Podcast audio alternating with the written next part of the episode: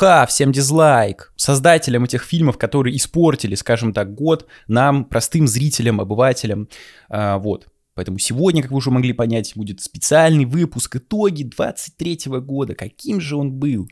А, вот. В лучшем подкасте про кино «Разгоне» по моей версии, ведущего версии, да, Вадима. Вот я Вадим, всем привет, кто, кто со мной не знаком. Э, и здесь я буду подводить субъективные итоги года 23-го, то, что мне не понравилось, не зашло. Э, дисклеймер, сразу стоит оговориться, невозможно составить объективный топ, хотя бы потому, что невозможно посмотреть все фильмы, которые выходят за год. Ну, типа, сами вдумайтесь, сколько фильмов выходит каждый день, умножьте и сколько фильмов вышло в год. Ни один человек ну, наверное, да, э, физически даже не может столько посмотреть, если не прибегать там к 2x, э, еще что-то, потому что это полным-полно контента. То есть, например, я не смотрел «Бедных несчастных» Лантимуса, поэтому их не будет ни здесь, ни в следующем выпуске с лучшими фильмами. Эм, но что поделать, не я выпускаю фильмы в прокат, поэтому имеем, что имеем. Вот. Э, ну и да, самое главное, я уверен, найдутся люди, которые э, такие, ну, не согласны будут с моим списком, очевидно, это все-таки мнение. Поэтому лучше не ставьте дизлайк, а напишите в комментариях, с чем вы конкретно не согласны, почему фильмы вам кажутся крутыми, которые мне не понравились. Я с радостью почитаю, отвечу, э, вот. Ну и в целом можете писать свои худшие фильмы, потому что их больше, чем 10, и в этом выпуске их будет больше, чем 10, но все-таки здесь будет именно топ 10, то есть будет худший фильм, которому мы дадим такую золотую малину, условно, золотую Вадиму. ну, короче, да, надо сделать что-то такое, золотая Вадима, нормальная тема. Вот. Эм, потом будет худший фильм года объявлен, да, наградим обязательно. Ну и в целом э, поговорим давайте вот о чем-то общем, что плохого было в этом году относительно кинематографа. Для меня первым таким событием стал оп- э, Барбин Геймер, э, да, Опен Геймер, Барби, короче, Барбин Геймер, так называемый. С одной стороны, это вообще балдеж, потому что фильмы смогли пропиариться за счет друг друга, выехать на вот этой э, битве, как оказалось, почему, к сожалению, говна и мочи, потому что что Барби посредственное кино, что Оппенгеймер еще хуже, унылая трехчасовая э, биография с Википедии. И как бы хайп раздулся, это круто, ну то есть это, ну, необычно, потому что Барби это первый фильм, если вы не знали, да, в мире, который сняла женщина, и он собрал миллиард в прокате, больше даже миллиарда. Вот, Оппенгеймер почти собрал миллиард, хотя у него рейтинг 18+, и фильм идет 3 часа. Ну, типа, это два таких достижения, плюс-минус, но как глобально, как это влияет на качество фильмов, не совсем понятно. То есть лучше бы разрекламировали что-то реально стоящее, чем два абсолютно проходных кино. Поэтому для меня это такое себе событие. Провалы супергеройки. Следующая тема такая небольшая. Тут что можно сказать? Кто-то говорит, устали люди, устали зрители от говна, кормят каким-то калом. Ну, я не соглашусь с усталостью. Зрители устали от сюжетов бездарных, от бездарных персонажей, от убогой графики, от неразвлечения в развлекательном кинематографе. Очень легко обвинить э, парад планет, что вот, мультфильмы Pixar, вы знаете, почему проваливаются? И элементарно провалилась, э, выпуск дел, э, и э, там как-то загадочный мир или затерянный мир, провалился новый у них, который, который Wish мультфильм, то есть все проваливается. Знаете почему? Потому что во время ковида «Я краснею» вышел на стриминге, и сейчас люди смотрят только на стриминге мультфильмы Pixar, они не хотят идти в кино. Ну, конечно, почему-то Illuminations, которые в этом году выпустили Марио, да, который который там больше миллиарда собрал, ну как бы вот их фильмы почему-то на стриминге не смотрят, на них предпочитают в кинотеатры идти. А у вас такая особенная студия Pixar, да, что вот именно на вас все сидят дома и смотрят по э, компьютеру или по телефону. Ну, конечно, ну вот верим, верим. Поэтому качество просто общее просело, и поэтому какое-то общее уныние и такая деградация произошла в сфере развлекательного, вот этого супергеройско-трикошного э, кино. Вот. Это вопрос к качеству, а не к усталости. Потому что как можно устать от качественного контента, если всегда кормят вкуснятиной? Это невозможно сделать. Э, вот, поэтому, ребята, давайте в следующем году будете снимать что-то хорошее или вообще не будете снимать. Ну и последняя тема, которую я для себя, по крайней мере, выделил, это забастовки. Забастовка сценаристов была, забастовка актеров. Почему негатив? Казалось бы, да, люди борются за свои права, это всегда уважаемо. Если действительно мало платят, там нет никаких социальных страхований, то пускай борются, вот вроде как с этой точки зрения все было успешно. Для меня главный минус — это стриминги, потому что одно из условий, помимо нейросетей, которые там заменяют сценаристов, заменяют актеров, лица, э, для меня главная проблема, желание этих забастовок было в стриминге, потому что стриминговые сервисы как-то очень странно считают просмотры по минуте, по секунде, по включению, постоянно эти меняются системы, а в итоге хочется спросить, ну типа, прибыль-то как в итоге посчитать? Успешный, неуспешный фильм, провальный, считают в часах, а прибыль что? И вот э, эти две забастовки и сценаристов, и актеров были направлены на получение бонусов то есть финансовых бонусов с фильмов на стримингах. Потому что бонусы нужно платить с чего-то, это же процент.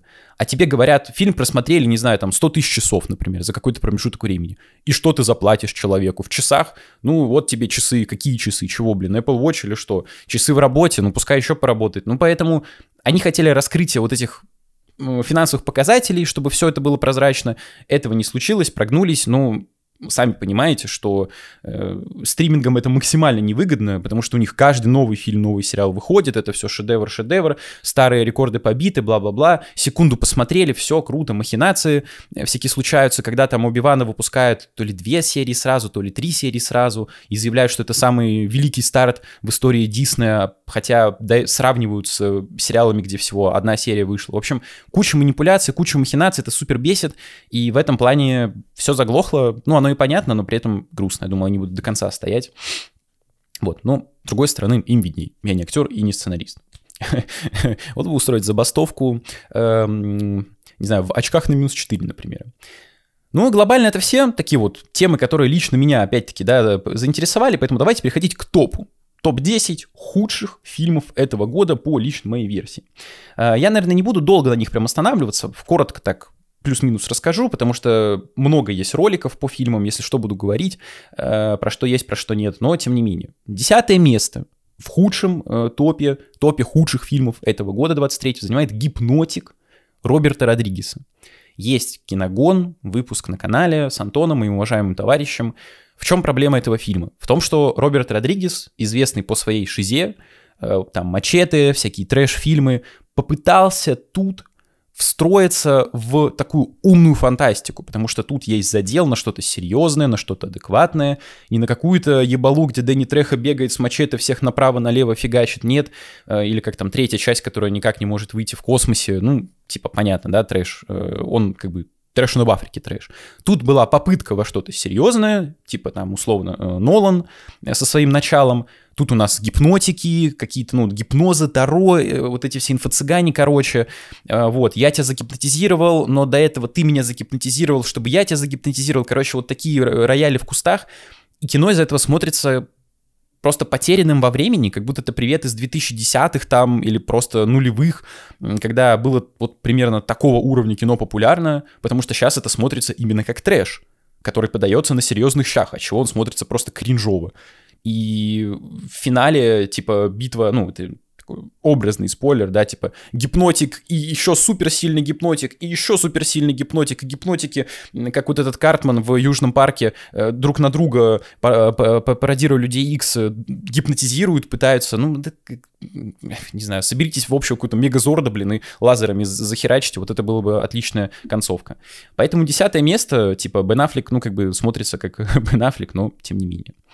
А, девятое место — «Никто тебя не спасет». Фильм Брайана Дафилда или Дафилда, не знаю. Это Хулу. Хулу — это Дисней. Просто принадлежит Диснею, ну, подразделение, но Хулу, он направлен больше на подростков, так сказать, чуть э, по повыше рейтинг возрастной, короче. Это хоррор с потенциалом, потому что начало такое достаточно интригующее, потому что все молчат, тут нет практически ни одной строчки диалога. Вот, то есть главная героиня живет где-то на отшибе, в какой-то перде, в, там одна в доме большом, ну, плюс-минус двухэтажном. А с ней вообще никто не разговаривает в городе. Она тоже ни с кем не разговаривает. Ей там готовы чуть ли не в лицо плюнуть. Мы не понимаем, что вообще происходит. То есть она не немая, она ну, может говорить, но просто не с кем условно. И вот это завязка. Если что, не спойлер. В начале фильма к ней в дом, одной из ночей, сваливается пришелец, злой, гуманоид. И начинает ее кошмарить. То есть пытается убить ее. Вот она в супер таком напряженном моменте пытается спастись, как-то э, убить его, ну, самой выжить. В итоге она его убивает, это не спойлер, опять-таки, до первых минут 20, наверное, фильма. И начинается просто какая-то унылая, претенциозная хрень, особенно концовка. Это прям совсем что-то за гранью добра и зла. Типа кино получилось при своем хронометраже в час тридцать максимально затянутым, унылым, неинтересным. Помимо начала такого какого-то триллерного, да, действительно необычного, э, ничего хорошего нет, но я для себя выделил дизайн пришельцев, они похожи на вот этот э, эмодзи пришельца, то есть они как бы максимально обычные именно внешне, но в этом что-то есть. То есть буквально там, не знаю, Игорь Прокопенко с РНТВ такой, о, пришельцы, вот, все, луна полая, э, вот. То есть тут не стали исхищряться, но в целом как бы это смотрится почему-то нормально, поэтому девятое место. Потенциал был, но его слили в унитаз. Восьмое место. Выбор крайне необычный. Я думаю, вы, ну, много кто вообще не слышал об этом фильме. Он называется «Бери да помни. Российская картина». Вы можете, ну, те, кто смотрел фильм, сказать, в смысле, в смысле худший фильм года, серьезно, на восьмом, э, нет, на, на, на, на седьмом месте, да, или на каком? Сейчас, секунду. Я забыл места, 10, 10, да, на восьмом месте. Как так? Это ведь такая трогательная драмеди, ты что, блин? Э, вот, если вы не знали, тут режиссер, откуда вообще узнал об этом фильме? Байбулат Батулин многим э, это ни, ни о чем не говорит, но, знаете, мем типа, а, я думала сова, блин, а я думал фильм интересный, да. Вот э, человек, который снимает, который, собственно, с камерой стоит, все это действие запечатлел, он есть тот самый Байбулат Батулин. И вот он вырос, э, он тогда просто в парке гулял и снял эту тетку. Вот. И в этом фильме есть камео этой самой тетки, которая говорит там примерно то же самое с собой. Поэтому фильм я посмотрел, он, основная его проблема, максимально странный. Он даже, я бы даже сказал, дискомфортный. Потому что сюжет, если что, ну, типа без спойлеров, да, э, начинается с того, как э, есть мальчик, который живет с бабушкой и дедушкой, приехал к ним на лето, и его должны забрать родители, там, последние дни перед школой. И они внезапно погибают. Я не помню, то ли в автокатастрофе, то ли в авиа, короче, их нет, все. И весь фильм строится на том, что дед с бабкой пытаются как-то это сказать ребенку, но у них не хватает яиц, типа силы внутреннего духа, стержня. Они придумывают игру. Ну, не придумывают, есть такая игра, вот косточка куриная, ее разламываешь пополам, которая вот такая.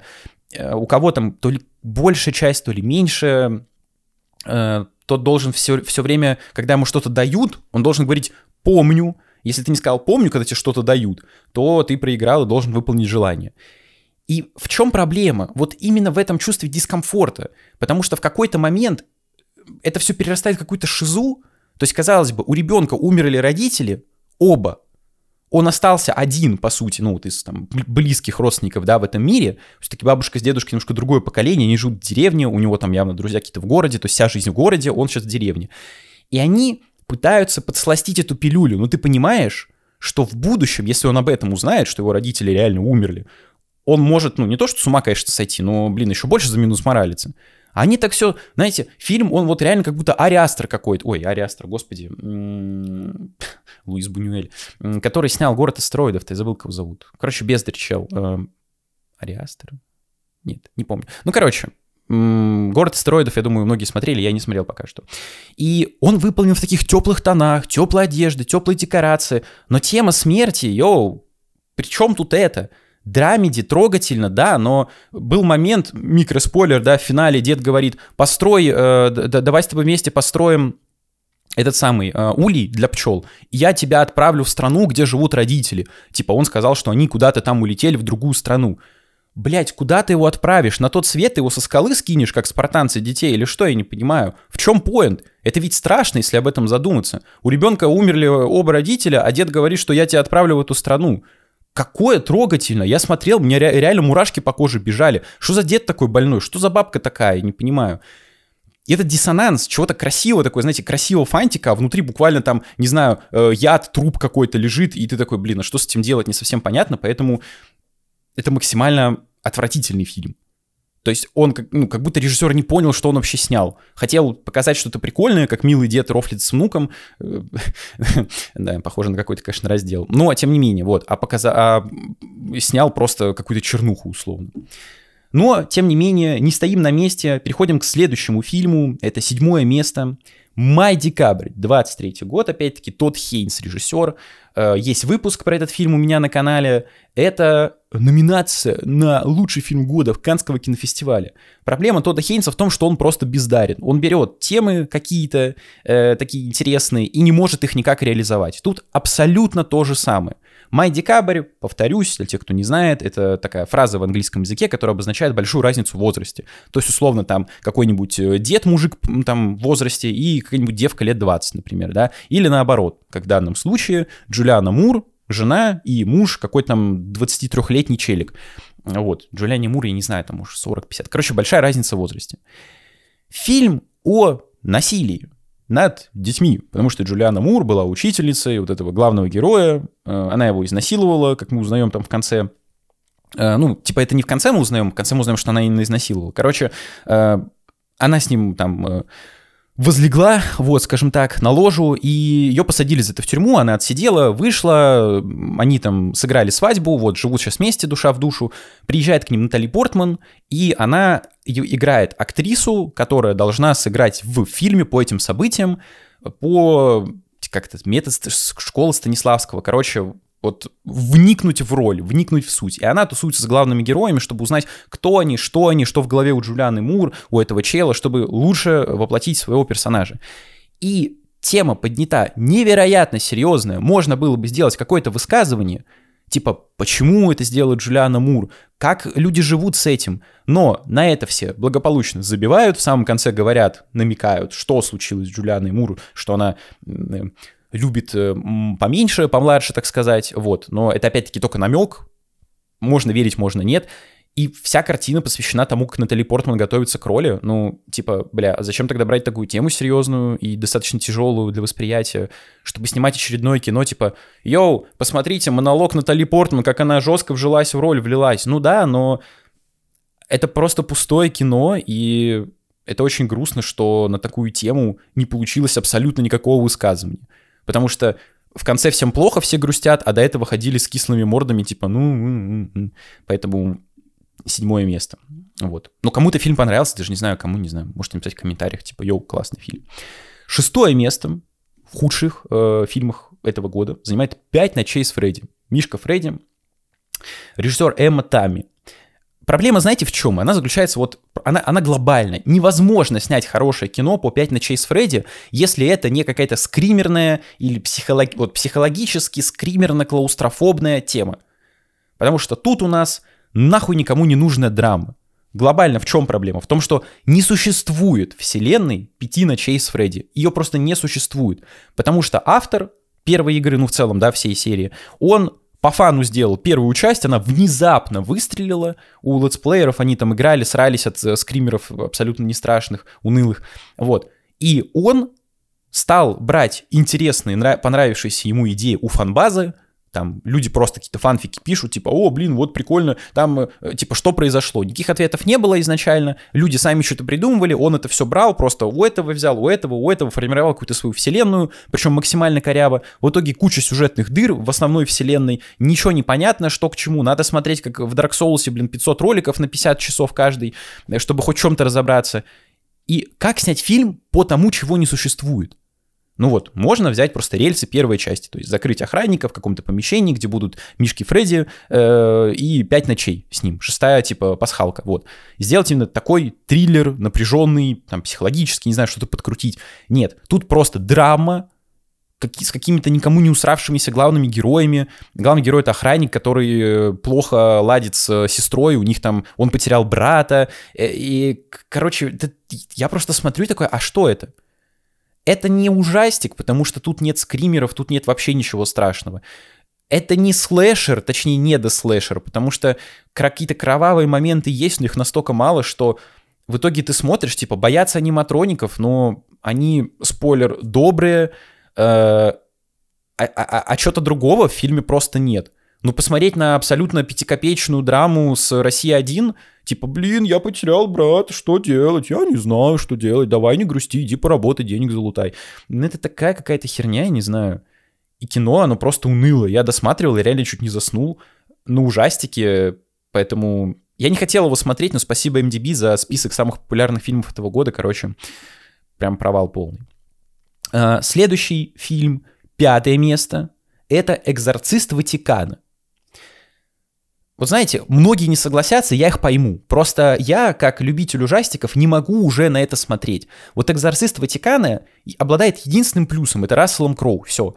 Все остальное, сюжет, эм, там, не знаю, типа, ну, от, атмосфера во второй особенно половине, это настолько отвратительная мерзость, просто заезженная до дыр, что это смотреть абсолютно невозможно.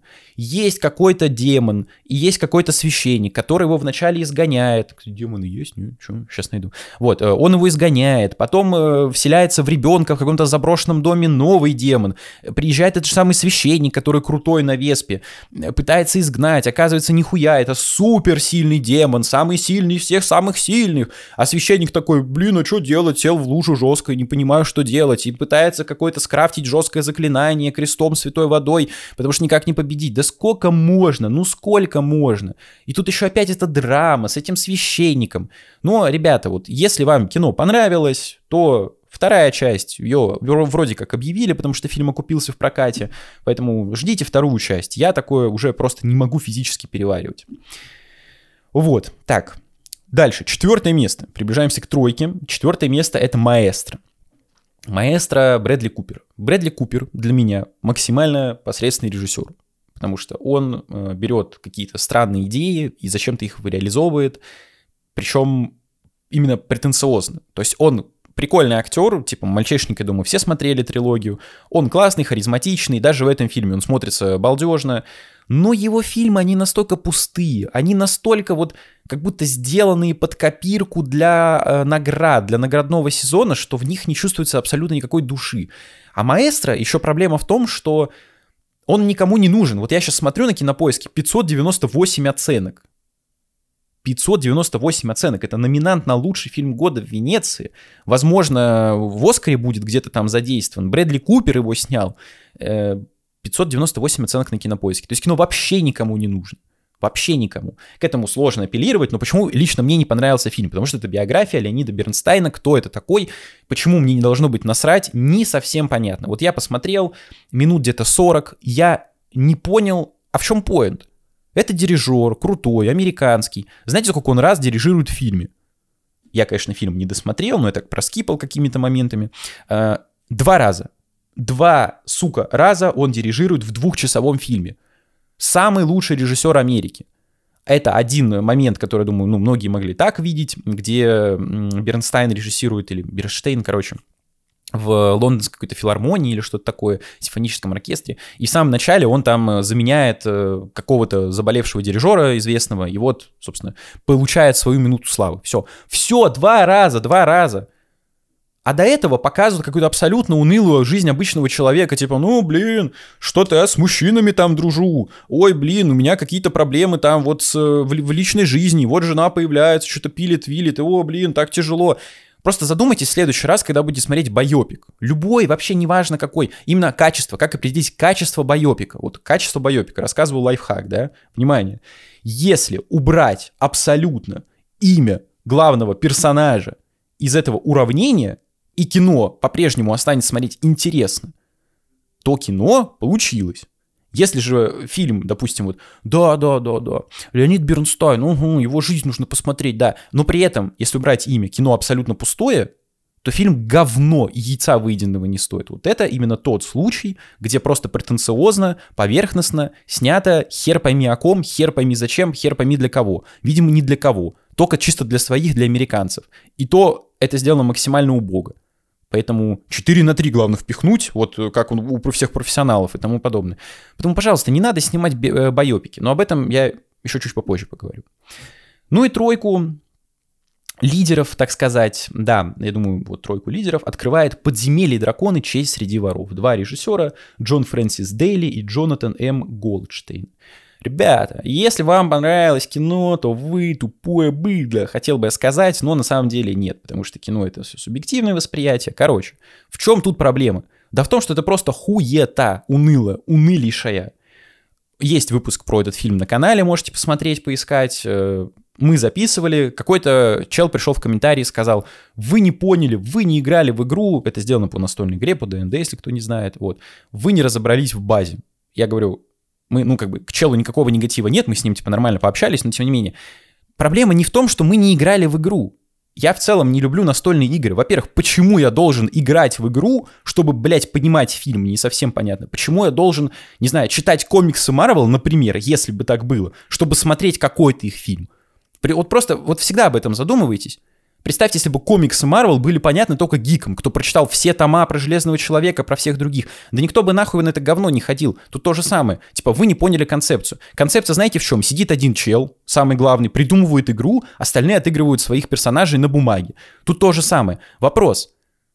Знаете, в чем проблема заключается? А в том, что вот этот главный чел в этом фильме, он просто тупой, потому что он как будто не смотрел хорошей фантастики.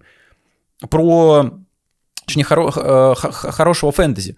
Про всяких орков, гоблинов, еще какого-то говна. Тут пытаются в такую, знаете, типа пост-иронию э, или в целом в иронию, типа в деконструкцию. Там вот они в каком-то подземелье, там дракон. Они такие, блин, это супер жесткий дракон. Нам сейчас всем по жопе надает. Выходит такой толстый др- э, др- дракона скуф и не может даже рыгнуть огнем, потому что, ну, блин, он типа толстяк. Все, они такие, ха-ха-ха-ха-ха, надо бежать, бежать. Это смешно. Это интересно. Они сидят весь фильм в какой-то таверне, базарят, я не понимаю. Но это же приключение. Это же фэнтези. Да мне насрать, что было в игре. Я смотрю кино. Кино не развлекает. Тут ничего не показано интересного. Это абсолютно базовая, причем даже в плохом смысле, э, псевдо-смешная, с аб- абсолютно омерзительными персонажами э, история. Единственная вот была неплохая шутка, когда опять-таки вот высмеять стереотипы, паладин тут есть, который, конечно же, негр, э, база, да, паладин, воин света, негр, ну ладно, хер с ним. Вот, и он там что-то какую-то пафосную речь сдвигает, и Крис Пайн такой, ну, Барт, он такой, хе, йо, да, меньше пафоса или что-то такое. Это было забавно, вот, типа, спесь эту сбить. Но в остальном, ну это просто уныние абсолютнейшее. И это буквально деградация жанра фэнтези. Вот чем отличается тройка от всех других фильмов, это именно тройка деградации. То есть это показывает то, как кинематограф деградирует постепенно. Если вот такое нравится людям, когда есть «Властелин колец» какой-нибудь, ну это типа база базовая, да, типа вот вам фэнтези. Просто, блядь, да даже сама история банальная. Сперли дочку главного героя, он ее ищет. Все, приключение ноль, оно начинается, не знаю, там, чуть ли не с середины фильма, возможно, даже еще позже типа, come, come on, вообще что вы сняли, зачем? Ну, может быть, будет продолжение, я уж не знаю, но вроде какие-то слухи ходили. Вот. А, поэтому идем дальше. Дальше у нас второе место. Второе место. Что же такого плохого сняли на втором месте? Джон Хуик 4, ребята. Это просто антибаза. Это кринж. А, режиссер кто-то? Чат, Чат Стахелский, да, вот он только остался, Чат Стахелский. Это деградация не то что кинематографа, а ну, не то что хорошо, не то что серия, а именно кинематографа. Потому что тут проблема заключается глобально в том, что Джон Уик, вообще изначально первая часть, была темной лошадкой.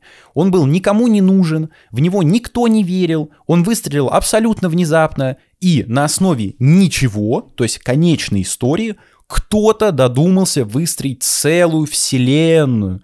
Вот это чем-то попахивает мишками Фредди, да, когда ничего не было, была просто одна неплохая концепция, все, типа создать ультра-реалисти... ультра-псевдо-ультра-реалистичный боевик, где хоть кто-то перезаряжается периодически, вот, высрали целую вселенную.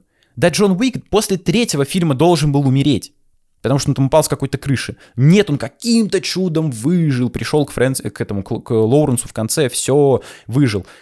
Этот фильм я посмотрел буквально минут, наверное, 15 и дропнул, потому что это невозможно смотреть. Они там скачут на конях, ужасный хромакей, ужасная постановка. Джон Уик уже просто оскуфел э, Киану Ривз. Зачем это снимать? Зачем продолжать доить эту корову, кроме как не ради денег?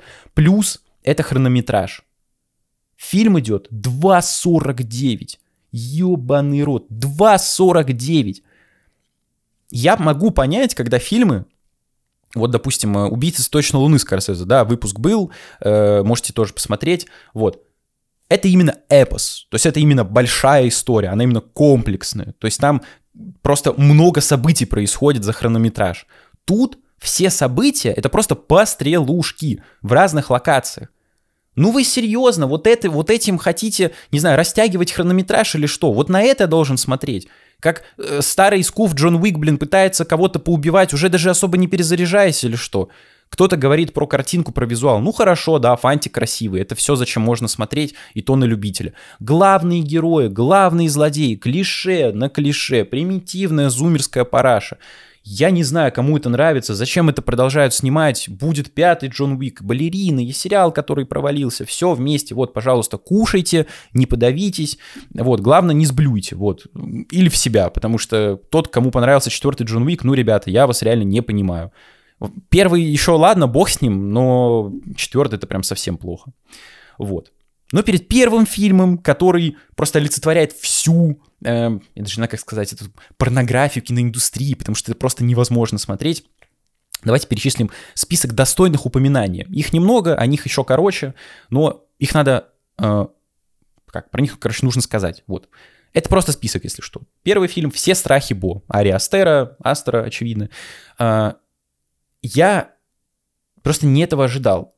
То есть ты идешь на три часа в кино, смотришь, и по сути фильм заканчивается после первой там четверти или сколько там таких глав условно. Потому что первая четверть, это, собственно, Бо боится, была короткометражка, вот э, тоже Ари Астера, и этот фильм — это ремейк вот этой самой короткометражки. Только короткометражка — это 15 условно минут, а тут первый сегмент в доме, где Хоакин Феникс ходит с ума, самый лучший сегмент этого фильма, э, он в, как это, короче, скопирован из короткометражки, а все остальное уже придумано, расширено. Это настолько претенциозно графоманская параша, вы даже не представляете. Не тратьте ни в коем случае три часа своего времени на это. Ари Астер — это человек, который косит под Дэвида Линча. Он хочет создать какой-то такой же безумный мир, безумный трип. Тут Хоакин Феникс максимально примитивно раскрывается, ну, его персонаж, типа он невротик, который в контрах с матерью находится, он едет на ее похороны, потому что в самом начале умирает, и в итоге там ну, короче, он оказывается плохим ребенком, вот, или мать плохая, непонятно, кто плохой, ну, в общем, кто-то из них плохой, вот, если без спойлеров.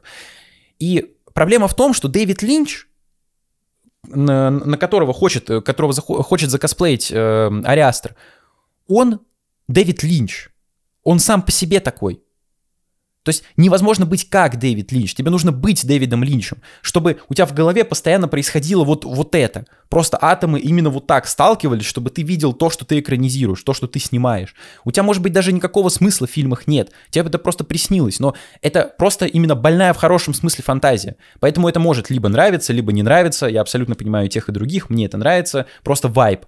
А тут чувак пытается выдавить из себя что-то претенциозно прикольное. Но все, что у него неплохого получилось, это именно начало, и э, третий сегмент с театром, он просто визуально супер классный. Поэтому это разочарование, ну это не говно, конечно, но вообще не стоит э, свеч. Игра не стоит свеч. Ой, свеч, боже. А, второй фильм в списке это «Присцилла». Софии Копполы, опять байопик, опять про Элвиса Пресли, точнее, не опять, ну, в прошлом году был Элвис байопик, тут про Присциллу, про его тянку. Проблема в том, что если маэстро был, например, про какого-то знаменитого персонажа, ну или чем-то хотя бы прославившись, прославившимся, тут байопик про Присциллу. А Присцилла в данном фильме предстает перед нами как баба, девка, которая не понимает от жизни, что она хочет. Вот она, жена Элвиса Пресли. Она ходит по дому, она хочет просто красивой жизни. Ей Элвис там изменяет, не изменяет, с кем-то спит. Кстати, выпуск тоже есть на канале, можете посмотреть, как и про все страхи Бо, но тем не менее. Вот. Э, и в итоге Присцилла не понимает, что она хочет. И фильм точно такой же бездарный. Он тоже не понимает, что он хочет сказать. Присцилле нечего предъявить этому миру. Вот Элвис ее вроде как харасит, а вроде как ей пофиг, она уже спокойно к этому относится. И нам, зрителям, пофиг, потому что если ей пофиг, она персонаж просто яйца выеденного не стоит, так и нам наплевать. Зачем смотреть на пустой, на пустое просто поле в, не знаю, там, графе сценарий или персонаж? Она вообще никак не прописана. Ходит без, безэмоционально, смотрит. Ну да, Келли Спенни, типа, симпатично выглядит, ну и что? Сам персонаж никакой, а кино рассказывает именно про пустого персонажа. Ну, додуматься надо, я не знаю. То есть байопики в целом жанр душный. Так тут еще и персонаж нулевой. Ну, это просто потрясающе, конечно. Вот. Эм. Поэтому он просто неплохо снят именно технически, он даже офигенно снят. Э, прикольные актеры, но играть им здесь абсолютно нечего. Вот. И последний фильм в списке достойных упоминаний «Голодные игры. Баллада о змеях и певчих птицах».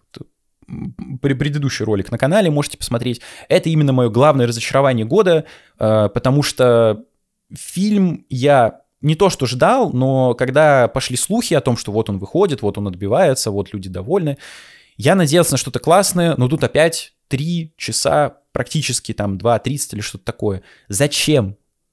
Это максимально сумбурный детский фильм, подростковая антиутопия, все, не дать, не взять, где нет абсолютно ничего интересного. Предыстория Сноу, как он стал диктатором, э, президентом, его становление, она настолько избита изъезженная, что я даже не знаю, кого это может удивить, поразить или ахнуть.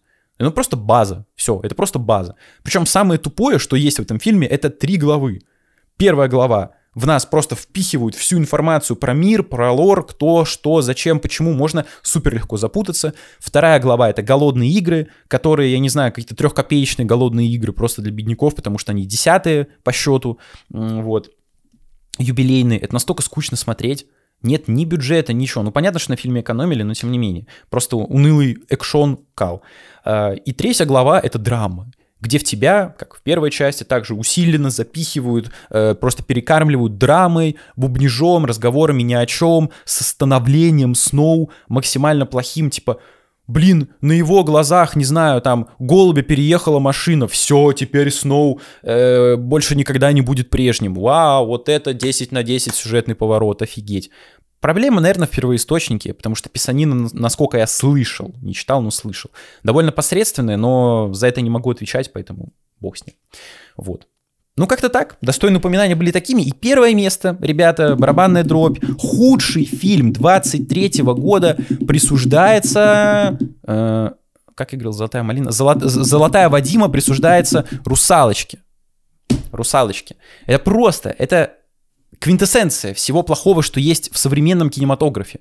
Потому что тут у нас ремейк, а сейчас кинематограф переполнен ремейками, продолжениями, еще чем-то.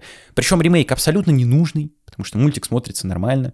Плюс ремейк бездарный, потому что все, что поменяли, это добавили сильную главную героиню, покрасили ее в черный, потому что главная героиня негритянка, э, поменяли персонажа снежного трогательного на псевдонежного, скорее такого ультрафеминистического персонажа. Песни поются точно так же. То есть, если русалочка в мультике была такая нежная, трогательная, наивная, то тут русалочка сильным голосом поет. Да я все смогу, ребята, сосать мужики, короче. И в итоге персонаж странный, все странное, визуал, ну, вот эти live -адаптации, live-action адаптации, или как это правильно называется, Блять, ну Флаундерса, я думаю, все видели, как Флаундер. Флаундера, я думаю, все видели. Э, как бы об этом даже говорить не стоит. Да, да, сужающегося, так сказать. Вот. Э, зачем это было сделано, непонятно. Мир смотрится максимально бедно. То есть, если мультик был пестрый, там у рыб были рты, зубы какие-то, здесь вообще ничего нет. И на что поменяли? На пустых персонажей. На Тритона, который перетрахал половину океана буквально. И там есть кадр, где у него, блядь, все дочки, все разноцветные. Китай, китаянка какая-то там азиатка, негритянка прям шоколад, какая-то мулатка, белая, блондинка, еще кто-то. Ты смотришь такой, блядь, да что это такое вообще? Это семейные ценности или как? Ну, типа, мультики все были белыми, потому что Тритон был белый. Типа, один океан, все. Тут понятно, типа, э, что они из всех морей, типа, везде там какая-то своя русалочка. Ну, ебать, такая персонаж-то, ну, вдумайте, это же их отец. Он, получается, всем изменял. Ну, блин, Дисней такая, знаете, семейная, семейная компания, которая поддерживает многоженство, видимо, или что, я не понимаю. Может быть, измена. Ну, в общем, Дисней нормально так обосрался. И в итоге получилось кино, даже технически бездарно поставлены, потому что тут убогая графика, подъемные, подъемные, лол, подъемные съемки отвратительные, мир скучный, русалочку просто заменили персонажа на унылого вот этого современного, э, сильную независимую бабу, причем обязательно негритянку, да, и этим продают кино. Мол, посмотрите, как детишки радуются, смотрят на нас, э, что у них русалочка черная теперь. И дети такие, о, мама, она черная, прям как я. Я миллион раз повторюсь, выпуск, опять-таки, да, лежит на канале отдельный. Э, зачем брать чужих персонажей и просто их переделывать? Был персонаж белый, стал черный. Зачем? В чем прикол? Сделайте оригинального, черного, крутого персонажа. Новую сестру русалочки, например, черную негритянку. Все. И сделать ее крутой, чтобы она перетягивала на себя одеяло. Не искусственно, нет, а просто по харизме, по какому-то раскрытию, чтобы персонаж был интереснее русалочки. При этом не надо занижать старую белую русалочку, которая Ариэль. Нет. Но тут надо думать. это ведь сложно, о нет, что такое, блин, э, не знаю, что теперь делать, и мы просто будем перекрашивать людей, менять им гендер и тому подобное. Ну, круто, я не знаю. Поэтому «Русалочка» — это прям реально худшее, что было в этом году. Хуже этого я ничего не смотрел. Плюс так сошлось, что «Русалочка» отражает все современные ублюдские тенденции кинематографа именно на бездарность. Вот. Эм, ну и под конец, под конец, чтобы дополнить фильмов, э, я решил написать, составить список тех, которые посмотрел просто в 23 году именно плохих. Это будет просто список, если что, ну такой топ, но ми- мини-топ, короче. Вот. Фильмы разных годов, но я их посмотрел в 23 году, которые мне не понравились. Э, в конце, да, еще один фильм будет. Короче, давайте начнем. Э, «Девушка, подающая надежды». Опять-таки, это с конца в начало, получается, сверху вниз. Э, 3, 4, 5, 6, шестой, получается, фильм, да, «Девушка, подающая надежды». Вау, вау. Как бы вот Барби была, да, Грета Гервик, выпуск, если что, на канале лежит также. Если вы не знали, там есть беременная Барби. Вот ее играет режиссер вот этого фильма. Я не знаю, либо это какая-то тонкая мета-пост э, что типа э, пригласили на роль омерзительного персонажа, которого буквально все фильм, по фильму ненавидят, режиссера вот этой картины, девушка, подающая надежды, да, э, либо я не знаю, что это, либо наоборот попытка ее обелить, ну, условно сказать, типа вот, ее же в конце там принимают или что, в семью, и, и, ну, как бы вот, ну, это такое мерзкое кино, там буквально все мужики, вот в прямом смысле все мужики, мужики, это тупые спермобаки, вообще все мужики. То есть кино построено на том, что девка убивает мужиков, и она мстит за изнасилование своей подруги, которая потом э, повесилась, ну или что-то с ней случилось. Вот сама с собой что-то сделала негативное. Я просто смотрел, да, кино красиво снято, ну типа технически оно прикольное, но хуй знает. Вот у, у этого режиссера в, в этом году вышел Сольтберн или Сальтберн про поместье, про Барри Кегана. Вот это прикольный фильм, вот он нормальный. Он такой эстетически красивый, просто вау. Но не лучший фильм, поэтому, может, я о нем подробнее поговорю в следующем выпуске, но сомнительно. Поэтому, если что, вот второй фильм я советую посмотреть. Он тоже странный, но пускай.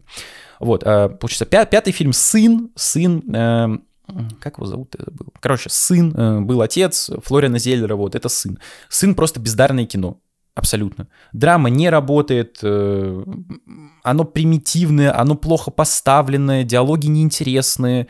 Э, по сюжету Хью Джекман, он отец, у него проблемы с сыном, с ребенком, взрослым подростком, не может найти с ним общий язык, жена тоже не может найти, они в контрах, они разъехались, у каждого своя жизнь, и сын страдает из-за этого, все. У нас есть, опять-таки, выпуск на канале с Антоном э, Киногон, но это было совсем плохо, особенно после «Отца», который я считаю одним из лучших фильмов, типа, вообще в целом, то есть 10 на 10, Энтони Хопкинс, батя, вот, э, рад, что победил вонючего Чедвига Боузмана, но, ну, на Оскаре, но сын это прям какой-то выстрел не туда, скажем так, себе в колено. Вот, следующий фильм «Монстры».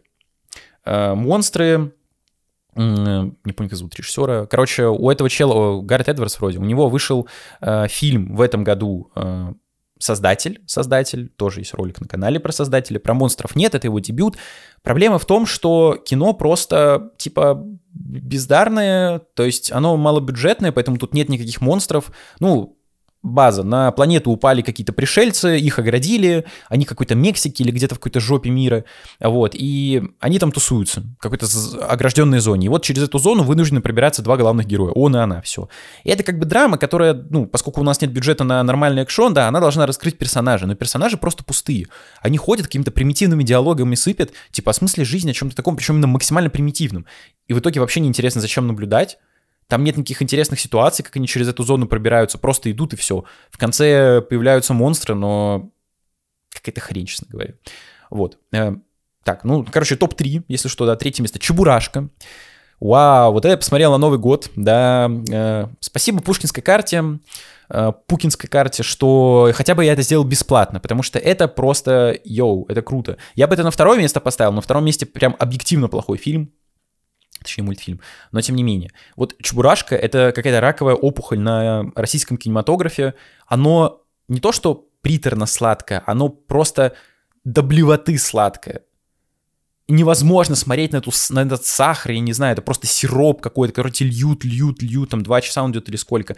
Он максимально пустой, он максимально безыдейный, он максимально бездарно технически сделан. Там Чебурашка в воздухе парит, Буквально там ноги не, не касаются земли. Вы куда вообще смотрите? Ёпта. Ну на это хотя бы можно обратить внимание. У вас чебурашка нарисована. Ну нарисуйте его нормально, блин. Не, зачем? Он бегает, там, блин, такая щель между э, лапой и землей. Ну, всем, всем, всем круто, все хвалят графон, да, классно. И сама идея, ну, я не знаю, типа, надо быть добрым добряком. Детское ли это кино, я не знаю, ну, для дегенератов, наверное, да, но я бы такое ребенку самому точно не стал показывать, потому что можно буквально отупить, и жопа слипнется на всю жизнь. Вот. Второе место — Enter Galactic, мультфильм, есть выпуск на канале э, Разгоны, вот это просто невозможно смотреть в прямом смысле. То есть тут помимо повестки, это Киткади, э, мой великий, любимый, уважаемый, самый лучший рэпер в мире, он написал музыку для этого мультфильма. Мультфильм рассказывает про жизнь негра в Лондоне, ой, в Лондоне, в Нью-Йорке вроде как, у которого есть, появляется там тянка вместе с ним. Он употребляет всякие вещества осуждаемые, такой, йо-йо, я крутой, motherfucker. Вот, и, короче, он там рисует граффити, это его хобби, увлечение. В общем, стереотип ходячий типичного негра. И тянка его точно такая же, какая-то недофотограф, который видит этот мир под своим углом, под своей перспективой. И самое, самое плохое, что это, ну, буквально типа аниме в плане кадров, то есть их кто-то просто украл, воришка из Даши путешественницы, э, жулик, жулик. Жулик своровал кадры, и кино идет, ну, мультфильм, в анимешных, сколько там, 15 кадров в секунду. У меня буквально глаза чуть не высекли, ну, типа, вообще никуда не годится, и что аниме параша, что интергалактик параш. Вот. Но кино, типа, ну, он, ну, просто бездарный. Это какой-то Ромео Джуль... ну, не Ромео Джульетта, просто любовная история двух укурков. Все, ну, очень интересно, всем советую, в скобочках нет. Вот. Ну и первое место это Круэлла. Э, хуже ли русалочки? Ну, наверное, на уровне. Наверное, не совсем. Э, чуть получше, но чисто из-за костюмов. Я тоже не досмотрел, типичный Дисней, дети в Лондоне грязном бегают все идеального, там, не, не знаю, накрашенные, напомаженные, э, видно, что им наносили гримом всякие ссадины, еще что-то. Просто примитивное кино про становление жесткой модной дизайнерки, именно ки, не дизайнера, а просто дизайнерки. Это очень важно, потому что женское кино, такая женская перспектива. Я не знаю, просто поделка максимально бездарные. Вот. Чисто Дисней. Вот это просто кино Дисней. Дисней. Все должно быть идеально в плане бюджета, но при этом на сценарий мы не будем тратить ни копейки. У нас получается, получается пустые персонажи, прописанные двумя строчками, зато все будет выглядеть супер сочно. Ну, извините, я такое говно не ем. Мне это не надо. Вот. Ну и под конец, уж не знаю, может, что-то вырежу или что, э, хочется поговорить про фильм Барбин Геймер, да, кто же победил, проиграл, проиграл Опен Геймер. Это не худший фильм года, 100%, но он хуже Барби, поэтому в этом выпуске поговорим про Пингеймера, в следующем про Барби. Коротко э, будем, опять-таки, да, есть видео отдельное про Пингеймера. Тут в чем проблема фильма? Он бездарный. Все, Типа, технически он снят нормально, момент взрыва балдежный, но если вы думаете, что вот интересно, что же там показывают 3 часа, а ничего. Вот серьезно, если вы сомневаетесь, смотреть или не смотреть, то не надо. Не надо, вы ничего не потеряете. Кино максимально стерильное, все идеи, ну, типа, вот политикой кормят, да, в, в основном. Причем первая половина, буквально полтора часа вообще не работают, может даже побольше. То есть работает только час, где показывают момент подготовки к взрыву вот этой бомбы, и потом разбирательство. Вот это круто, да. А так кино максимально уныло, типа, ты был коммунистом, о, нет, я не был коммунистом, нет, ты был коммунистом, за это мы тебя выгоним отовсюду. Блин, да чё, я не был коммунистом, просто спал с Лоренс Пью, я не был коммунистом, правда, правда. Кому не пухай абсолютно, ребята. Вот просто, если вам интересен OpenGamer, почитайте какую-то статью. Это красивая экранизация Википедии, при этом абсолютно безыдейная, бездарная, э, непонятно для кого снятая. Типа для меня Нолан — это фантазер, это визионер. И когда ты сажаешь фантазера снимать какую-то биографию, хотя он сам это выбрал, что довольно-таки странно, э, то есть загоняешь его в какие-то рамки, получается что-то очень невразумительное. То есть это не какой-то Скорсезе, например, да, про который уже сегодня вкратце говорили, который может снять кино про людей, про их отношения на 3 часа, даже там 3.30 вроде как э, его убийцы идут. Нет, Нолан это не может. Он может в красивый визуал, все. Ну, собственно, как Нолан, Нолан, да, может э, оживить персонажей, да никак. Он э, не умеет работать с, с героями. Типа они у него крутые получаются, прикольные, но раскрытие какого-то, ну вот Теннет, я думаю, все помнят, да, его провал они никакого не получают. Тут то же самое. Ну, прикольные моменты, да, где Опенгеймер грустит, что, блин, что же наделал, я отец этой бомбы, там, атомной или ядерной, уж не знаю, мне пофиг. Но этого очень мало. Это в самом конце, вот поэтому мне концовка понравилась. А так смотришь за тем, кто коммунист, кто со, с, этот, блин, с, Советскому Союзу слил планы. Да мне как-то насрать, честно говоря. И, ну, понятно, что это эпоху показывает, но, come on, зачем душить этим? Поэтому подрезать бы и было бы прикольно. Но фильм не худший, просто бездарный. Вот и все, типа на 4 из 10 пойдет. Поэтому как-то так, друзья мои, ребятушки. Год подходит к концу, 23-й, негативные моменты, давайте еще раз скажу, отпустим в прошлом, оставим в прошлом, вот в этом 23-м году. Понадеемся, что, наверное, лучше будут снимать фильмы или что. Ну и посмотрим на Оскар, что же там победит. Гонка таких претенциозных челиков э, великая будет. Вот, э, да. Ну, как-то вот так. Моя десятка худших фильмов. «Русалочка» — это, конечно, совсем кринж. Поэтому вот такой получился выпуск, такие получились фильмы, такой получился топ. Подписывайтесь на YouTube-канал «Очки на минус 4», чтобы не пропустить ролик с десяткой лучших фильмов этого года, максимально субъективно, опять-таки. Вот, пишите в комментариях, с чем согласны, не согласны, какой у вас, вот желательно написать, какой у вас худший фильм года. Вот мне реально интересно сравнить, типа, что люди считают худшим. Э, я знаю, одна подруга Опенгеймера, например, называет худшим, именно худшим фильмом года. Ну, не знаю, типа, мнение людей, окей. Э, вот, ставьте лайки, э, и колокольчик звоните, помогите продвинуться каналу через алгоритмы всякие непонятные разные. На это влияют подписки вроде как в основном. Хотите поржать, поддержать, поржать, поржать в следующем выпуске, поддержать финансово, то Boosty, Donation Alerts, ссылки в описании, QR-коды на экране, там выходят эксклюзивные ролики, и здесь же список людей, которые уже меня поддерживают, за что вам большущее спасибо, ребята, вы самые крутые, самые классные, поменьше вам негатива, э, вот, в следующем году, да, наверное. Хотите послушать и не посмотреть, подписывайтесь на э, аудиоплощадки, два подкаста «Разгон» и «Киногон». Вот, э, Apple подкасты, Яндекс Музыка, ВК, Spotify, где угодно ищите, вот слушайте, я там везде есть. И на телегу тоже подписывайтесь, QR-код на экране, ссылка в описании. Там текстовые заметки, анонсы видосов, и просто какой-то live -контент. Но еще есть анонсы стримов, потому что вот сегодня ну, я не знаю, когда я сегодня снимаю видео, поэтому сегодня выйдет, э, будет стрим, я не знаю, когда я его выпущу, короче, посмотрим. Вот, сегодня будет стрим 20, э, 7 декабря, вот, э, про фильм с Николасом Кейджем, герой наших снов, например, э, поэтому подписывайтесь на Twitch, на Twitch мой, там на новогодних каникулах будем смотреть «Слово пацана», ребята, вот, поэтому, чтобы не пропустить такое великое событие, если хотели, но не знали, вот, подписывайтесь и туда фоловьтесь, вот, и приходите на каникулах ну, в телеге будут анонсы, здесь не знаю. Короче, как-то так, что, год закончился, слава богу, давайте 24-й, посмотрим, что будет там. В плане фильмов, ну, скорее, мне год не особо понравился, чем понравился, ну, не знаю, типа на любителя. Посмотрим Оскар, результаты чего года, подождем, подведем какой-то итог по нему, вот. Так что всем пока и не грустите, смотрите только хорошее кино, вот, всех люблю.